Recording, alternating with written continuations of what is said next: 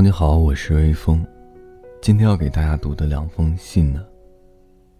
第一封是来自三十三岁的努先生，内容如下：如果你没有老婆，我大概就可以跟你表白。从你第一次坐我旁边和我说话那个时候，我就爱上你了。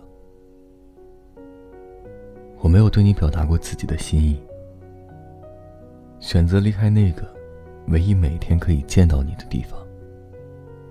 你听到的消息应该是我提早退休，很值得庆贺。可其实是再这样每天跟你碰面下去，会让我觉得很痛苦，才会决定离开。我们大概不会再碰面了。可是我还是很喜欢你，而我现在是孤孤单单一个人。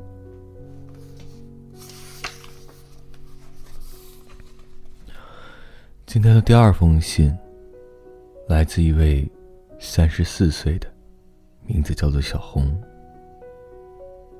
一直到能跟你说祝你幸福那一天到来为止。以新进员工身份到公司去参观的时候，我希望自己能跟学姐惠离子分到同一科。能跟惠离子在同一科，对我而言，就像每天都是晴空万里的好天气。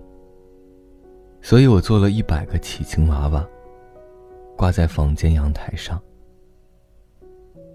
当我知道自己。和惠离子被编在同一科的时候，我非常高兴。如果身边有绳索，我可能会攀爬绳索上天去。不过，如果真的爬到天上去，不就看不到惠离子了吗？那就糟了。每天跟惠离子交谈的时刻，我的心都扑通扑通的跳，紧张到我在写情书时。差点把“扑通扑通”四个字写错。虽然我在信上称呼她为惠离子，可其实，在我的心中，都唤她在公司的绰号“惠离”。我当然不敢把这一封信交给已经为人妻、为人母的惠离子。我现在还没办法住得幸福，可是我很期待自己，有朝一日可以发自真心的。对他说上这一句。